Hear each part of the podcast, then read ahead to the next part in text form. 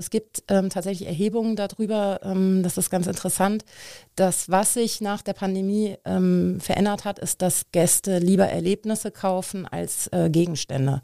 Also bevor eine Anschaffung getätigt wird, ist die Erfahrung, die ich in einem Urlaub oder auf einem Wochenendtrip mache mit Freunden, mit Familie, viel, viel wichtiger geworden. Economy mit K mit Michael Greuel. Willkommen beim Kölner Stadtanzeiger, willkommen bei Economy mit K. Das K steht wie immer für Köln. Ich spreche hier mit Frauen und Männern, die die Wirtschaft in Köln und der Region vorantreiben. Zuerst aber ein paar Worte unseres Sponsors. Economy mit K wird unterstützt von der Köln Business Wirtschaftsförderung. Die Köln Business Wirtschaftsförderung ist erste Ansprechpartnerin für Unternehmen in Köln. Mein Name ist Michael Greul. Heute bei mir zu Besuch ist Nina Eggers, General Managerin des Courtyard bei Marriott hier in Köln. Liebe Frau Eggers, schön, dass Sie da sind. Vielen Dank, dass ich da sein darf.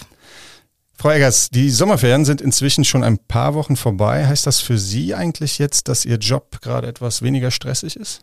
Mm, nee, das kann man wirklich nicht sagen. Also ich glaube, da bin ich keine Ausnahme. Äh, wir sind im Hotel 365 Tage in Action auch jetzt. Es gibt ein kleines Sommerloch sozusagen, glaube ich, in vielen deutschen Hotels, wo sich so ein bisschen das Business wandelt und man vielleicht ein kleines wenig äh, schlechter belegt ist als äh, den Rest des Jahres, aber wir sind dann natürlich gleich in der Planung für die nächsten größeren Events. Okay, also Ihre Jobbezeichnung General Managerin hört sich auch nicht so an, als äh, hätte man da mal weniger äh, Arbeit. Vielleicht können Sie ganz kurz sagen, was das bedeutet, äh, welchen Fokus Sie haben. Mhm.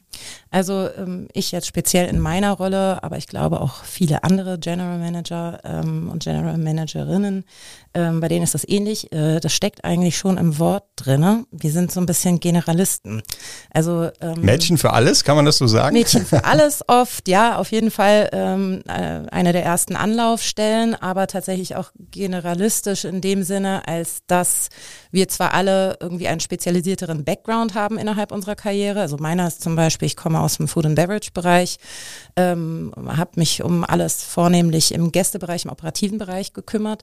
Andere haben den Background vielleicht äh, im Finance oder im, im Personalwesen und sind dann irgendwann in diese General Manager Rolle reingewachsen und dann kann man eben bestimmte Dinge vielleicht sehr gut und andere hat man ein eher generelles ähm, Verständnis davon und dafür braucht man halt eben ein gutes Team, was genau diese ja, spezialisierteren Bereiche auch wirklich ähm, ja, perfekt beherrscht und äh, dort wirklich einfach die guten ähm, Ratgeber und die guten Berater sind im Hotel.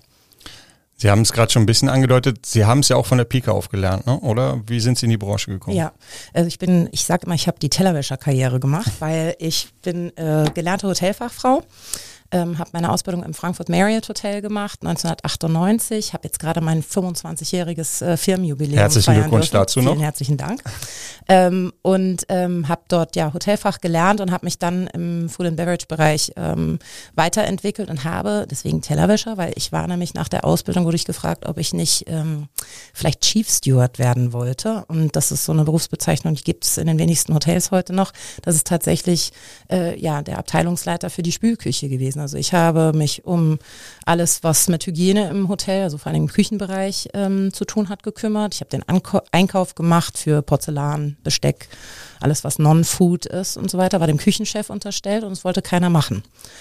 Ähm, ist natürlich im wahrsten Sinne des Wortes eine schmutzige Aufgabe und ich fand das aber cool, weil wir, ähm, ja, erstmal hatte ich die Chance, direkt in eine Abteilungsleiterposition nach der Ausbildung äh, zu starten und ähm, ja, immer mit der Unterstützung natürlich durch, äh, durch die Küchenleitung, aber ähm, habe dort gleich ein eigenes Team gehabt und ähm, ja, es war eigentlich fast eins der besten Jobs, die ich äh, in meiner Karriere gehabt hatte. Die war sehr erfüllend. Okay, erfüllend, ja. inwiefern?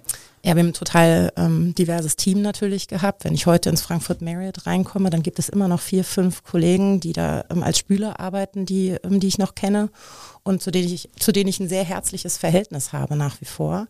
Und ähm, ja, erfüllend, weil man ja, ähm, Sie haben es eben schon gesagt, so ein bisschen das Mädchen äh, für alles gewesen ist. Also man kümmert sich ja nicht nur um den operativen Ablauf im Hotel, sondern auch um die Belange der Mitarbeiter. Und das war dort intensiver, natürlich auch aufgrund dessen der unterschiedlichen Herkünfte der Mitarbeiter und Mitarbeiterinnen und äh, der unterschiedlichen Aufgabenstellungen. Äh, wir haben Caterings organisiert, große an der Frankfurter Messe, die ganze Eventlogistik. Es war einfach ein vielseitiger Job mit vielen Schnittstellen zu anderen Abteilungen. Es war einfach ein, äh, ein toller Einstieg in, in, den, in den Beruf. Ja.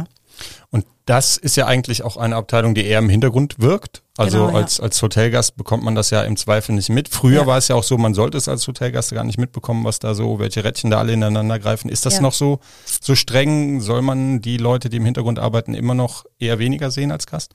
Hm, ich glaube, das hat sich schon gewandelt. Also ich glaube, bestimmte Bereiche eignen sich nicht so sehr in den Vordergrund zu treten, weil einfach auch die Maschinerie im hinteren Hotelbereich passiert. Aber ich glaube, es gibt ganz viele Hotels, die mittlerweile zum Beispiel schon ihre Betriebskantinen abgeschafft haben und sagen, warum sollten jetzt unsere Mitarbeiter nicht mittags einen Teil des Restaurants nutzen, wenn der sowieso zum Beispiel äh, nicht so stark frequentiert wird und haben ihre Betriebskantinen sozusagen ähm, abgeschafft. Warum sollten diese Menschen nicht sichtbar sein?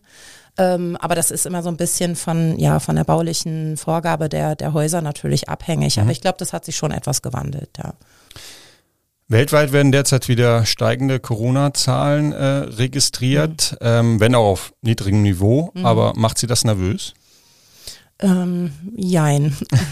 also ich glaube, irgendwie macht das jeden nervös, der äh, ja während der Pandemie halt sehr davon beruflich betroffen war. Also ich weiß nicht, wie viele unterschiedliche Konzepte ähm, wir uns im Hotel überlegt haben, alle vier Wochen mit einer neuen äh, Corona-Schutzmaßnahmenverordnung. Wie wird die in den Häusern umgesetzt? Was bedeutet das in den, im operativen Bereich? Da macht man sich natürlich schon Gedanken, aber ich hoffe, glaube, dass man ja den Berichten ähm, glauben kann, dass das eben eine Variante des, äh, des Virus ist, die ja, sich nicht so ausprägen wird wie, wie jetzt äh, in der Vergangenheit und dass wir da jetzt keine expliziten Vorkehrungen für treffen müssen. Wenn jemand krank ist, ist er krank und dann bleibt er einfach zu Hause, ob er jetzt Corona hat oder ja, also wir weiterhin auf Symptome achten und ähm, ja, bei Symptomen zu Hause bleiben, würde ich sagen. Sie haben es gerade schon angedeutet, Sie mussten immer wieder reagieren auf, mhm. auf neue Maßnahmen während der Corona-Pandemie. Ist davon auch etwas hängen geblieben? Also gab es Maßnahmen, wo Sie sagen, okay, die helfen uns jetzt auch außerhalb von Corona oder sind praktisch für uns oder für die Gäste? Mhm. Ähm, ja, vielleicht. Also wir haben bei uns jetzt im Hotel die Situation gehabt, wie bei vielen anderen auch, dass man ja im Restaurantbereich irgendwie so einen Abstand halten sollte zwischen den Tischen. Und dann haben wir uns ja alle da mit diversen äh, Schutzausrüstungen bewaffnet, irgendwelchen Sch Wänden, durchsichtig oder nicht durchsichtig. Ähm, man hat, äh, wir haben zum Beispiel bei uns im Haus haben wir ähm, Reservierungen fürs Frühstück eingeführt während der Pandemie, also um sozusagen diesen typischen Wochenend 9.30 Uhr Rush äh, äh, zum Frühstück so ein bisschen abzubremsen, haben wir unsere Gäste gebeten, für, für, ihre, für ihr Frühstück zu reservieren. Und das haben wir noch beibehalten. Ich weiß nicht, ob das noch länger so bleibt. Uns ist auch ein bisschen baulich bedingt, dass wir halt eben nun mal nicht 236 Sitzplätze zum Frühstücken haben an einem Samstag und deswegen halt sehr gute Erfahrungen gemacht haben mit, äh, mit dieser Reservierungsmethodik.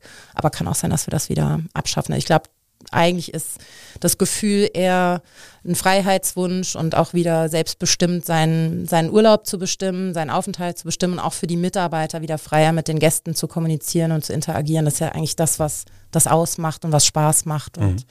ja. Und wie haben sich die Gäste verändert? Äh, vor Corona, nach Corona? Gab es da Veränderungen, wo Sie sagen, ja, die sind schon festzustellen oder mhm. ist das im Grunde wie vorher auch? Mm, ich glaube, dass Gäste ein bisschen preis-leistungssensibler geworden sind, ähm, was auch logisch ist. Also ich glaube, jeder hat, spürt die Auswirkungen ähm, der Inflation und man guckt dann natürlich, dass man auch ähm, ja, etwas bekommt für das, was man äh, zahlt. Und ähm, ja, ich finde auch zu Recht, ähm, ehrlicherweise, ähm, das ist, glaube ich, die größte Veränderung und ähm, Sie haben jetzt das, äh, ja, diese Preissensibilität angesprochen. Ist das für ähm, Hotels oder die, die Tourismusbranche in Deutschland vielleicht auch sogar ein Vorteil, weil die Leute sich äh, Urlaub im Ausland im Zweifel gar nicht mehr leisten können? Oder mhm. ist es ein grundsätzliches Problem auch in Deutschland? Mm, das glaube ich nicht. Also es gibt ähm, tatsächlich Erhebungen darüber, ähm, das ist ganz interessant. Das, was sich nach der Pandemie ähm, verändert hat, ist, dass Gäste lieber Erlebnisse kaufen als äh, Gegenstände. Also bevor eine Anschaffung getätigt wird, ist die Erfahrung, die ich in einem Urlaub oder auf einem Wochenendtrip mache mit Freunden, mit Familie, viel, viel wichtiger geworden ähm, und ich glaube, die Gäste sind, ähm, das sieht man auch in den Erholungsfaktoren rund um die Welt, dass ähm, Reisen einfach ähm, total äh, den Stellenwert nochmal angehoben hat und ähm, ja, dass den Menschen einfach das Erlebnis wichtiger ist als ja, eine Anschaffung. Und das ist ja ein Trend, der sich, mhm. der sich abzeichnet. Gibt es weitere Trends, die jetzt so in, in letzter Zeit jetzt auch mal unabhängig von Corona ähm, mhm die sich abgezeichnet haben, auch vielleicht für Städtereisen oder, oder andere Dinge? Mhm. Also ich glaube, Städtereisen sind nach wie vor ähm, hoch im Kurs, äh, aber spontan. Also Gäste treffen spontanere Entscheidungen für Citytrips. Ähm, was auch sehr im Kommen ist, ist trotzdem weiterhin das Luxussegment im Reisebereich oder im äh, gehobenen äh, Reisebereich. Ähm, das ist auch das Segment, was sich am schnellsten erholt hat nach der Pandemie. Ähm, All-Inclusive ist wieder im Kommen. Also ja, und das hat, das spricht vielleicht wieder auch in dieses Value for Money äh, äh, Ding rein, dass ja die Leute einfach wirklich was haben wollen, die sind bereit, was auszugeben, aber sie möchten auch eine entsprechende Gegenleistung finden. Mhm.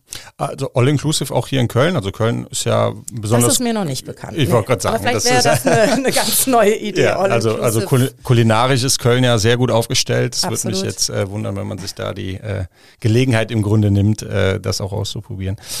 Ähm, ein, ja, man kann es schon nicht mehr Trend nehmen, sondern eine Notwendigkeit, die auch von Gästen äh, äh, gefragt wird, ist ja das Thema Nachhaltigkeit. Also mhm. Also wie nachhaltig ähm, will und kann ich reisen und was tun auch äh, die Hotels dafür. Ähm, wie ähm, ja, ist das Thema bei Ihnen aufgehängt? Mhm. Äh, sehr divers an, an unterschiedlichen ähm, Ankerpunkten, sage ich jetzt mal. Also auch Marriott hat natürlich ein Klimaziel.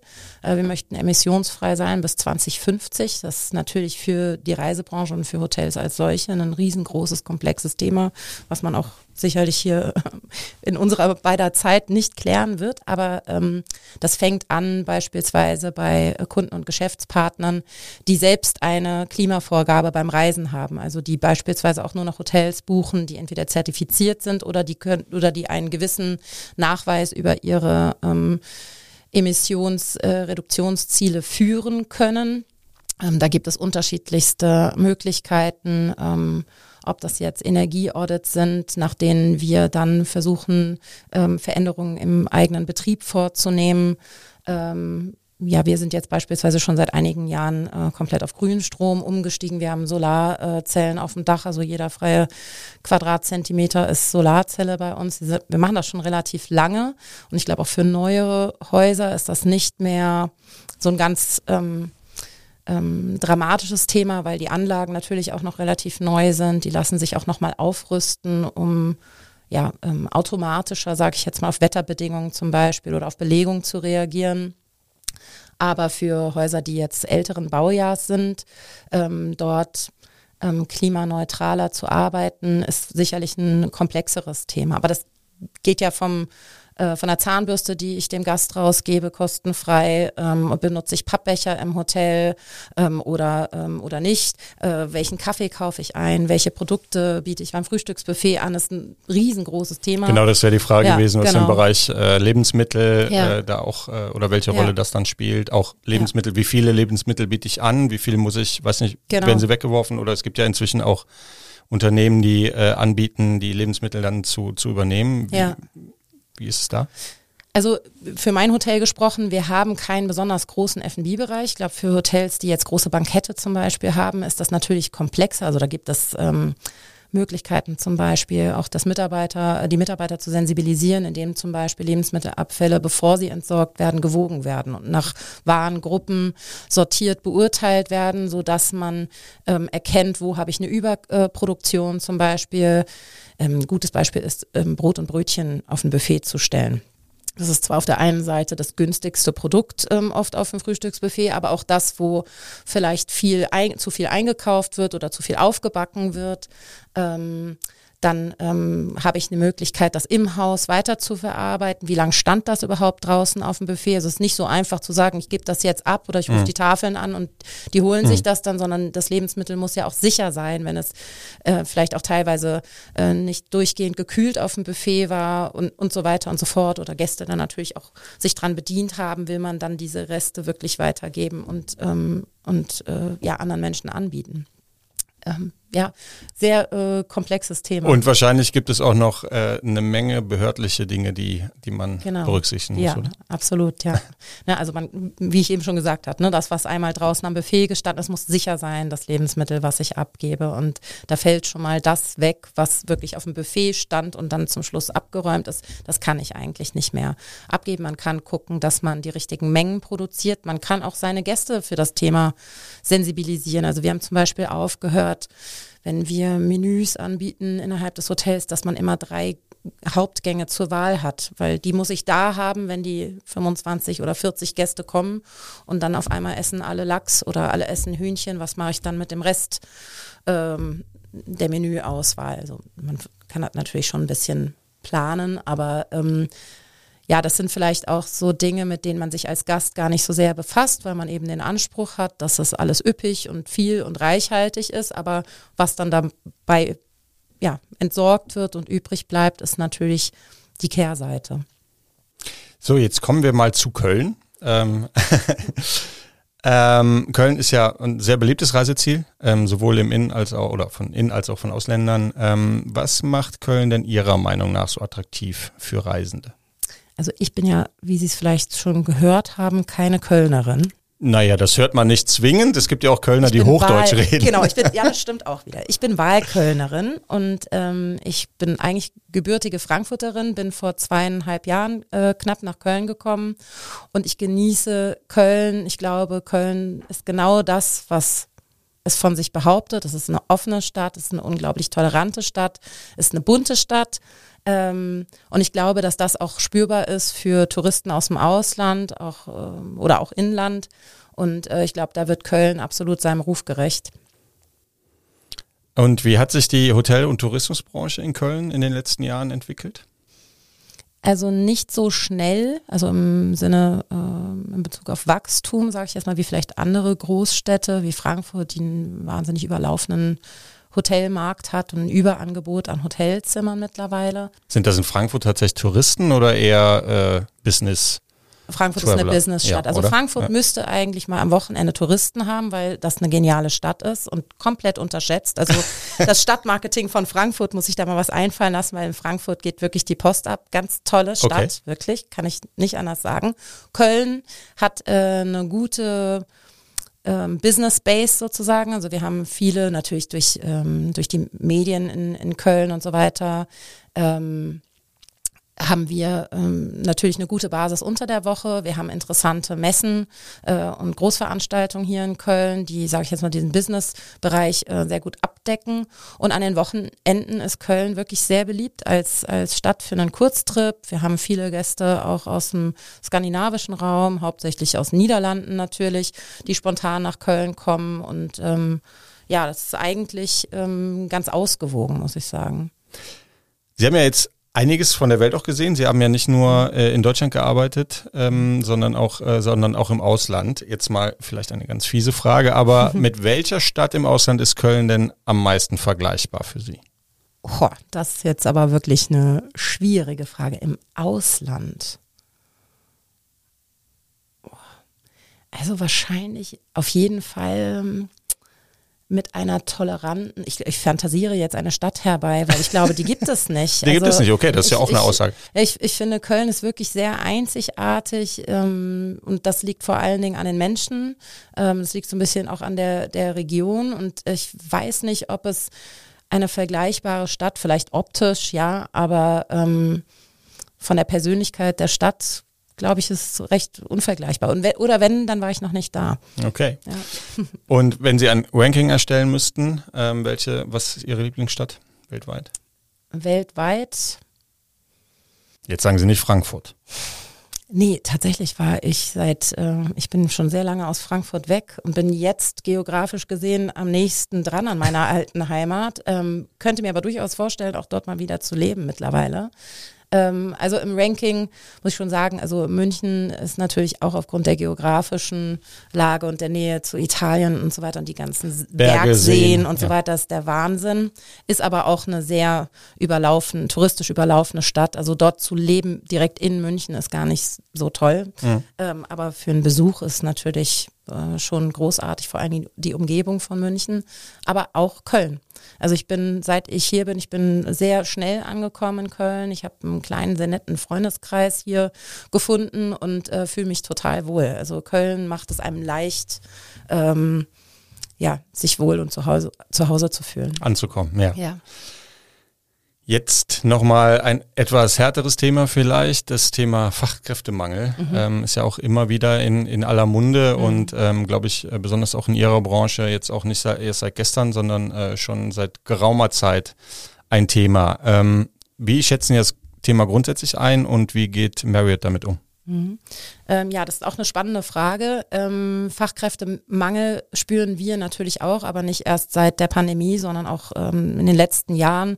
Ähm, wir merken, dass es schwieriger wird, ähm, Ausbildungsplätze ähm, auch qualitativ gut zu besetzen. Wir sind froh, dass wir äh, dass wir das auch in diesem Jahr ähm, ja wieder unsere Ausplä Ausbildungsplätze besetzen konnten. Aber wir merken auch, dass wir viel, viel ähm, flexibler in der Mitarbeiterauswahl werden müssen.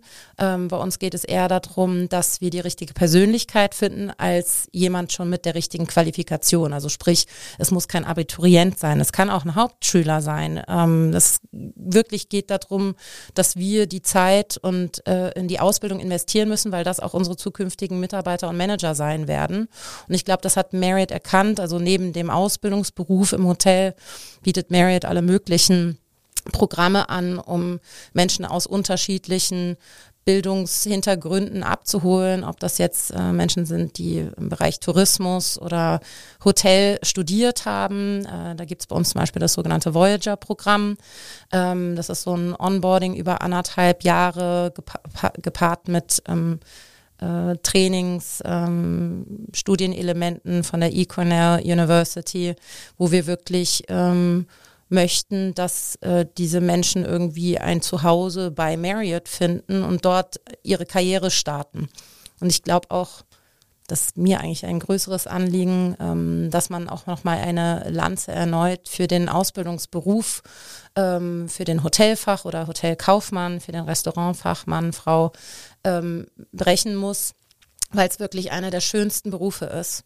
Also das sage ich von Herzen und selbst wenn jemand im Hotel startet, ist es ein geniales Sprungbrett, eigentlich fast egal in welche Branche. Also ich glaube, ähm, alle, die mit mir ja ungefähr das gleiche Ausbildungs, äh, im gleichen Ausbildungszeitraum gelernt haben, ähm, die sind heute entweder immer noch im Hotel, haben ihre Karriere dort gemacht oder haben in anderen interessanten Branchen irgendwie ihr, ihr Berufsleben äh, fortgesetzt. Und ähm, ich glaube, die Hotellerie prägt da genau in die richtige Richtung, in Richtung Kommunikation und äh, Toleranz.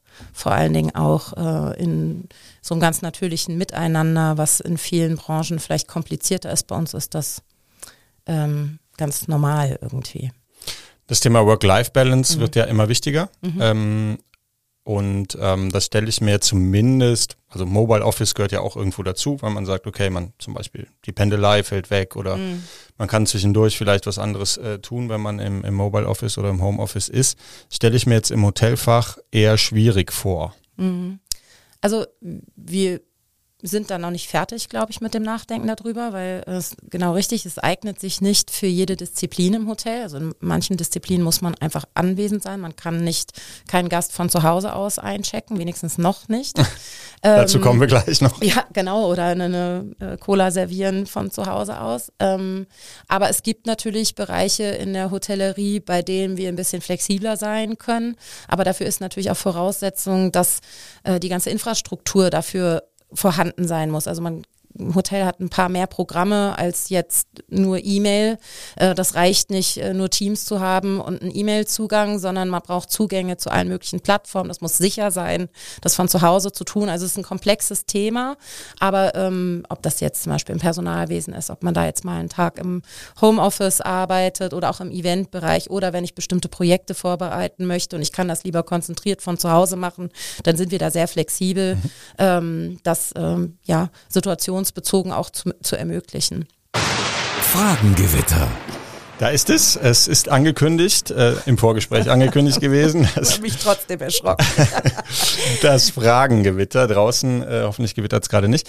Ähm, genau, ich werde Ihnen jetzt zwei Begriffe jeweils ähm, immer zur Wahl stellen und Sie antworten möglichst spontan und dann schauen wir mal, was da so bei herauskommt. Lesen oder streamen? Leider streamen gerade. Warum leider? Streamen macht doch auch Spaß. Ja, macht total Spaß, aber eigentlich würde ich mich gerne mal wieder ähm, disziplinieren und ein gutes Buch lesen, aber dafür war ich zu lange nicht im Urlaub. Da lese ich, äh, im Moment streame ich, äh, ja. Okay, und was äh, streamen Sie gerade? Welche Serie ist äh, da Gerade zuletzt tatsächlich The Morning Show. Ich weiß nicht, ob die neue älter oder so ist, mit Jennifer Aniston und Steve Carell. Ich Super. muss passen. Ja, ähm. kann, ich, kann ich empfehlen. Okay, äh, kommt auf die Bucketlist. Ja. Absolut. Ja. Sport oder Faulenzen? Äh, auch eher letzteres. Klingt aber ja. schlecht, wenn Sie das so fragen. Ja, Faulenzen ist eigentlich ein fieses Wort. Ne? Ja. Ich müsste mal überlegen. Sport oder kein Sport ist dann vielleicht ja, etwas genau, neutral. Okay, wir nehmen keinen Sport. Gut. Android oder iPhone? Äh, iPhone aktuell, ja. Aktuell heißt nicht aus Prinzip, Sie, mm, Sie switchen es, da ab und zu? Nee, Company-Phones äh, okay. sind iPhones und ähm, da gewöhnt man sich dann einfach dran. Das ist, glaube ich, äh, reine Gewohnheit. Okay. Ja. Fahrrad oder SUV? Oh, Fahrrad. Auch, äh, also in Köln dann ständig mit dem, mit dem Fahrrad? Unterwegs. Nicht ständig, also ich benutze auch ein Auto, das äh, muss ich zugeben, aber wenn Sie mich jetzt freizeitmäßig fragen, dann würde ich sagen Fahrrad. Ja, Fahrrad. Und äh, mit, der, mit dem Fahrradausbau oder Fahrradwegeausbau in der Stadt zufrieden, ist ja auch immer ein Thema? Also ich fahre ja meistens nur eine Strecke, okay. so hin und zurück am Rheinufer entlang, ist natürlich hervorragend, da kann man ja äh, stundenlang fahren. Ähm, so in die einzelnen äh, Stadtteile, ich glaube, da ist noch Nachholbedarf, da ähm, kann noch was getan werden, ja. Kölsch oder Wein oder wie heißt es in Frankfurt? Bem Bemmel? Bemmel? Nee. Ebelvoy. Ebelvoy ist da. Okay. Bembel ist der, Bembel. ist der Krug. Ah, Bembel ist der Krug, okay. Ja. Ähm, Ebelvoy auch mal gerne wieder, ähm, aber gerne auch Kölsch, ja. Gerne auch Kölsch, okay. Mhm. Chips oder Schokolade? Die nächste fiese Frage. Weder noch. Weder noch? Ja. Okay. Aber grundsätzlich lieber salzig. Äh, ich mag einfach, ich snacke gar nicht so viel. Ich esse gerne und esse gerne gut, aber ich snacke nicht so viel. Vielleicht ein paar okay. Nüsse oder sowas. Ja. Sind gesegnet. Fleisch oder vegan? Ähm, ist mir eigentlich egal, aber ja, Fleisch. Auch Fleisch, Fall. okay. Ja. Mhm. Sonne oder Schatten? Sonne. Sonne, mhm. okay. Also Sonnenbad ist drin. Absolut, ja. Okay. Innenstadt oder auf dem Land? Auf dem Land. Auf dem Land. Mhm. Auch hier in Köln, also. Im Grünen. Im, ja. Grünen dann, ja. okay, gut. Ähm, Strand oder Berge? Lieber Strand dann doch. Lieber der ja. Strand, das passt äh, zur Sonne. ähm, da würde ich jetzt direkt überleiten zur nächsten Frage. Das heißt, wo machen Sie am liebsten Urlaub? In Italien tatsächlich, ja. Bestimmte also bin, Region oder? Äh, ja, Toskana ähm, mhm. finde ich großartig. Hat man ja auch viel Berge großer und Meer. Fan der ja. Küche und ähm, also wir haben ähm, eine Gruppe von Freunden, die kennen wir schon seit 15 Jahren und ähm, wir haben, glaube ich, das, letzte, das erste Mal vor zwölf Jahren sind wir zusammen auf die Hochzeitsreise eines befreundeten Pärchens gefahren und die haben ihre besten Freunde und Familie eingeladen. Wir sind jetzt mittlerweile eine Gruppe von 25 oder 30 Menschen, die gleichzeitig zusammen dort Urlaub machen und man glaubt es kaum, dass der entspannteste Urlaub jemals. Da sind natürlich auch äh, berufsbedingt zwei dabei, die professionell kochen können und das sind kulinarisch und äh, sind das die besten, ähm, die besten Urlaube überhaupt. Aber ich habe noch einen kleinen Tipp und zwar ähm, gibt es ein tolles Magazin, das heißt Splendido Magazin. Mhm. Und ähm, das ist in der Redaktion, das ist ein Pärchen, ähm, die ganz toll die Herkünfte von italienischen Lebensmitteln und äh, Gerichten recherchieren. Und da gibt's ähm, so einen Verweis auf die Strada und da kann man genau seinen Urlaub nachplanen und äh, dann mal dorthin fahren, wo der Schinken oder die ah, okay. Burrata oder die Nudelsorte herkommt. Ähm, ja, also, also da können Sie mich kulinarische Reiseplanung. ah, okay, interessant. Ja. Wie ist das denn? Also mir fällt es ja schwer, Medien zu äh, konsumieren ohne den professionellen Blick. Also das, das ist halt, äh, das ist, glaube ich, gehört einfach dazu. Wie ist mhm. das bei Ihnen? Also wenn Sie mit 25 Leuten unterwegs sind, sind Sie vermutlich nicht im Hotel. Nee. Aber wenn Sie im Hotel Urlaub machen, kann man da überhaupt äh, tatsächlich entspannen oder hat man immer irgendwie, oh Gott, was ist das jetzt hier oder, mhm. oh, das ist ja gut gemacht? Ja, ich glaube, das, also das bringt auch so ein bisschen die m, mm, Berufserfahrung oder das persönliche Alter mit, dass man sich dann nicht mehr so wahnsinnig dran aufreibt. Ähm, ich glaube, früher, so kurz nach der Ausbildung, da war ich da der totale Schlaumeier und wusste immer schon, dass das Messer falsch rum eingedeckt ist oder so und habe da immer äh, bei meinen Eltern mit angegeben oder so. Aber äh, nee, ich sehe das eher, eher entspannter. Ich weiß, dass das ein People-to-People-Business ist und dass dort natürlicherweise Fehler passieren auch und ich sehe das eigentlich eher entspannt. Holen Sie sich denn auch Tipps ab und zu? Wahrscheinlich ja, auch, oder? unbedingt. Ja. Also das bemerkt, also wenn jemand was toll macht, unbedingt. Äh, das schaut man sich auf jeden Fall ab. Ja. Mhm. Wir haben eben ähm, schon, oder ich habe ein bisschen äh, gewitzelt, als Sie gesagt haben, bis jetzt muss man oder kann man Gäste nicht einchecken von zu Hause aus. Ja. Ähm, Sie ahnen, worauf es äh, hinausläuft. Mhm. Ähm, ich glaube, das ist gerade das Thema, das so äh, allgegenwärtig ist, ist mhm. die künstliche Intelligenz. Mhm. Ähm, in der Tourismusbranche oder Hotelbranche ja auch keine Unbekannte, ähm, mhm. würde ich sagen, also mhm. auch schon viel und oft im Einsatz. Wann wird denn der Roboter äh, die Leute einchecken? Also in bestimmten Punkten, glaube ich, würden wir das in der Hotellerie sehr begrüßen, wenn sich das noch ähm, rapider äh, entwickeln würde, weil noch sind die Einsatzbereiche, glaube ich, überschaubar oder ist noch nicht so weit entwickelt. Also ich glaube, das fängt jetzt im Moment natürlich ähm, ganz ähm, offensichtlich ist das im Bereich so von Chatbots zum Beispiel. Mhm. Ähm, aber das ist auch nur bedingt gut, finde ich, für die Hotellerie, weil jeder Chatbots äh, schon aus an, von anderen Plattformen kennt und man merkt, dass es sich dabei um einen Chatbot handelt. Die werden natürlich auch besser und intelligenter und lernen, menschliche Sprache zu imitieren und natürlicher zu klingen. Aber stellen Sie sich vor, Sie ähm, schreiben eine Beschwerde ähm, über Ihren Aufenthalt und bekommen dann so eine ganz standardisierte Antwort zurück ähm, ich glaube, dann merkt man, dass da einfach kein Interesse daran ist, dass das Hotel diese Information auch mhm. irgendwie verwertet. Und ich glaube, da ist der persönliche Touch immer noch total wichtig. Wird interessant sein, wie sich das weiter entwickelt und ähm, wie gut diese KIs in der Lage sind, ähm, mich zu imitieren zum Beispiel oder meinen Schreibstil zu imitieren. Das geht ja theoretisch alles, aber das ist natürlich ein bisschen gruselig so in der ähm, reellen Vorstellung. Und dann ähm, ja sowas wie Mobile Check-in, also dass man nicht mehr ähm, dass man über eine App kommuniziert und sagt, ich bin in einer Stunde da und dann wird einem der Schlüssel auf, aufs Handy ähm, gespielt und ich muss eigentlich gar nicht mehr in die Rezeption, sondern kann direkt ähm, ähm, in Aufzug äh, steigen und äh, mein Zimmer beziehen. Ähm, Im Bereich Revenue Management ist das ja schon lange da. Ähm, ich sag mal, das so ein bisschen ja, so ein Zwischending zwischen KI und äh, dem perfekten Algorithmus äh, und ähm, historischen Werten, die dort ähm, hineinfließen, um ähm, ja, den, den Bedarf im Hotelmarkt zu analysieren und äh, zu verstehen, zu wel an welchem äh, Zeitpunkt ich äh, welche Preise ähm, im Markt anbieten kann. Da ist die Hotellerie, glaube ich, schon sehr weit. Ähm, ja, wann können wir von zu Hause einchecken? Ich warte eigentlich immer noch darauf, ich, ich wäre ganz glücklich zum Beispiel, wenn es ein gutes Angebot gäbe für einen guten Check-in-Automaten. Die gibt es natürlich in manchen mhm. Hotels auch schon, aber das ist auch wiederum nicht so einfach, weil die müssen ja mit allen Systemen kommunizieren, die im Hotel bereits vorhanden sind. Und je komplexer die Hotelinfrastruktur, also zum Beispiel wie, je nachdem, wie viele verschiedene Zimmerkategorien sie anbieten, umso schwieriger wird so eine automatische Zimmerzuteilung nach Berücksichtigung von Gastpräferenzen, allen Informationen, die wir vom Gast wissen, der möchte gerne weiter oben oder ein ruhiges Zimmer oder ähm, eine Spätabreise und so weiter und so fort. Da spielen einfach sehr, sehr, sehr viele äh, Systeme und Informationen rein. Das können diese Maschinen noch nicht so ideal abbilden, wie wir das gerne uns wünschen würden. Mhm. Kann aber auch immer nur, glaube ich, ein Zusatz sein zu einem echten Menschen, der an der Rezeption steht. Das kann das wäre jetzt meine Na genau, das wäre meine Nachfrage gewesen. Zum einen, ob es ersetzbar ist überhaupt mhm. von der Tätigkeit her, aber auf der anderen Seite auch, wollen Gäste das tatsächlich mhm. von, von Technik empfangen werden? Klar, es kann praktisch sein, wenn man früh oder spät anreist äh, und dann nicht unbedingt jemand an der Rezeption ist, aber man mhm.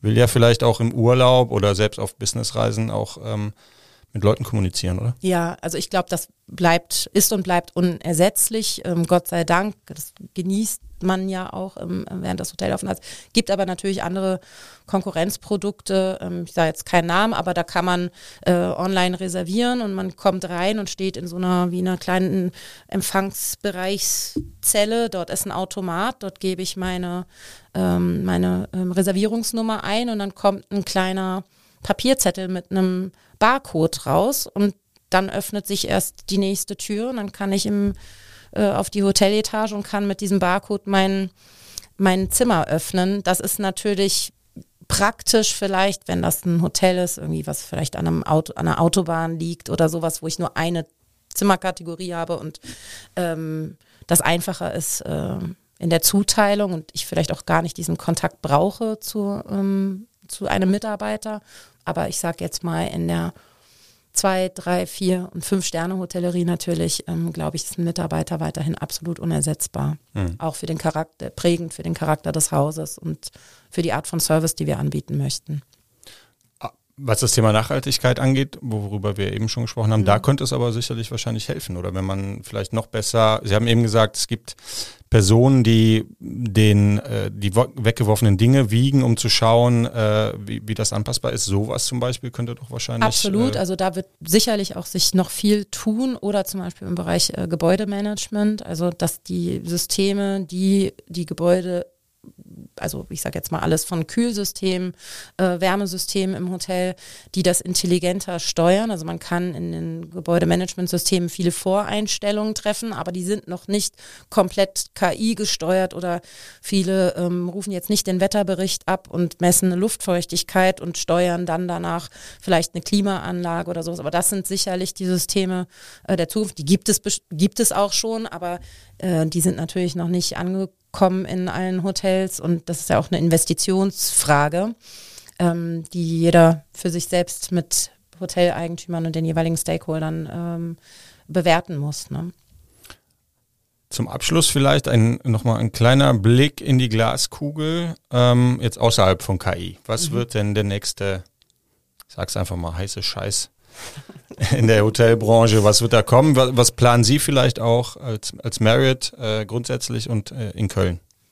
Hm, der nächste heiße Scheiß. Also ich glaube, was immer noch ähm, hier noch nicht viele gehört haben, das ist immer so ein bisschen branchenintern, sind die sogenannten Ghost Kitchens. Ich weiß nicht, ob Sie das schon mal gehört Sagt haben. Sagt mir nichts tatsächlich. Also ähm, der Trend in der Pandemie hat es ja nochmal intensiviert, äh, dass viele Leute Essen nach Hause bestellen. Mhm. Und ähm, man sieht auf der Webseite des jeweiligen Restaurants oder auch auf verschiedenen Lieferdienst-Apps, äh, sieht man ja immer nur lustige Bildchen und äh, man sieht, wie das Restaurant heißt. Aber wo das ist und ähm, wer da in der Küche steht, weiß kein Mensch. Und äh, das sind eben teilweise auch schon fix und fertige Konzepte. Also ich könnte jetzt zum Beispiel sagen, bei mir im Courtyard Hotel, ich biete Frühstück an, aber danach ist nicht so viel los. Ich habe aber eine Küche, die ähm, theoretisch bespielbar wäre und die könnte jetzt auch heißen, Shanghai Noon und äh, ich mache dort einen Rahmenladen auf und ähm, den es aber nicht im Restaurant zu essen, sondern da kommt nur einer, holt das Essen ab und liefert das aus.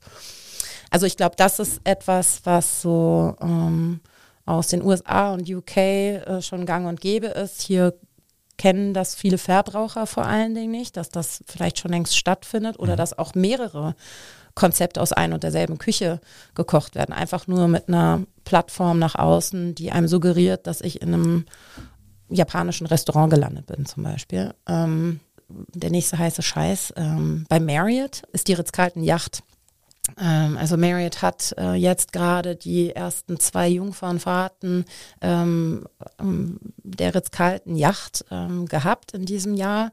Ähm, und das ist so ein Luxussegment, was es bei Marriott vorher noch nicht gab. Also wir haben sowieso noch keine, äh, sind noch nicht in das Thema äh, Cruise Ships und so weiter ähm, hat Marriott sich bisher zurückgehalten. Und das ist, glaube ich, eine ganz äh, spannende Neuerung. Natürlich wahnsinnig schöne äh, Schiffe für ein ganz besonderes Klientel natürlich auch. Ähm, ansonsten das Thema All-Inclusive. Ganz kurz, ja. Ritz-Carlton Yacht, vielleicht kurz erklären, also ich kenne es jetzt auch nicht. So. Das heißt, äh, das ist, kann ich mir das wie ein Kreuzfahrtschiff vorstellen oder was? Genau, also eine stellen Sie sich eine überdimensionierte Yacht vor. Also es ist so nicht so groß wie so ein 2000 äh, Gäste äh, Yachtschiff, sondern ich glaube, es passen so 300, 300 bis 500 Passagiere auf diese Yacht. Ähm, extrem luxuriös ausgestattet mit einem sehr hohen Crew-Anteil auch. Und ähm, die fahren, müsste ich lügen, ich glaube drei oder vier Routen. Und ähm, das ähm, Ritz-Carlton Hotels, ähm, das ist vielleicht ein Begriff. Und dieses Hotelprodukt hat man sozusagen aufs Wasser gebracht. Okay. Aber da komme ich natürlich direkt ganz fies jetzt auch wieder mit dem, mhm. mit dem Thema Nachhaltigkeit um die Ecke. Mhm. Also Kreuzfahrten mhm. sind ja, stehen ja auch etwas im mhm. Kreuzfeuer. Mhm. Ähm, vermutlich nicht ganz so unrecht. Ähm, wie geht man damit denn dann um, wenn man sagt, auf der einen Seite versucht man auch ähm, CO2-frei zu werden, das geht ja eher in eine andere Richtung oder sind das Elektroboote? Äh, nein, so viel ich weiß, das ist wirklich eine schwierige Frage, Herr Kreul. Also ähm, ich möchte Ihnen das auch ähm, ehrlich beantworten, aber ähm, truth be told, ich weiß es nicht genau. Da müsste ich Ihnen sure. jetzt da was äh, Alles gut. Ähm, zusammenspinnen. Aber ähm, das ist ein komplexes Thema grundsätzlich für unsere Branche, weil ähm, Hotels nun mal Emissionen erzeugen und die werden sie auch immer erzeugen. Mhm. Sie werden nicht auf natürliche Art und also 100 natürliche Art und Weise es schaffen, unsere Emo Emissionen ähm, auf Null zu bringen. Ähm, das geht dann aber auch schon wieder in die nächste Richtung. Muss ich ähm, in ein Flugzeug steigen und in die Ferne fahren? Ähm, ich glaube, ja, das muss man, weil ähm, auf der einen Seite steht die Klimaemission, auf der anderen Seite steht das, was Reisen mit einem macht. Und ich glaube, wer aufhört zu reisen, mit dem passiert geistig was und das ist nichts Gutes. Also ich glaube, Reisen ist total wichtig, um Toleranz zu prägen, um natürlich ne, alles, was das Beiprodukt, fremde Kulturen kennenlernen und so weiter. Aber ähm, ich glaube, dass es total wichtig ist zu reisen. Ähm, der eine reist lieber im Land, der eine, der andere reist ins Ausland. Aber ich glaube, solange man kann und mobil ist, äh, sollte man so viel reisen wie möglich, weil es einfach gut ist für, für den Geist und für das Miteinander. Das ist doch ein wunderschönes Schlusswort, wie ich finde. Ja. Frau Eggers, ganz, ganz herzlichen Dank für Ihren Besuch. Sehr Dankeschön. spannend. Ähm, alles Gute weiterhin und an alle da draußen, die uns zugehört haben. Ich hoffe, euch hat's auch gefallen. Bitte empfehlt uns weiter, abonniert uns. Bis nächste Woche. Danke. Vielen Dank. Economy mit K wird unterstützt von der Köln Business Wirtschaftsförderung. Die Köln Business Wirtschaftsförderung ist erste Ansprechpartnerin für Unternehmen in Köln.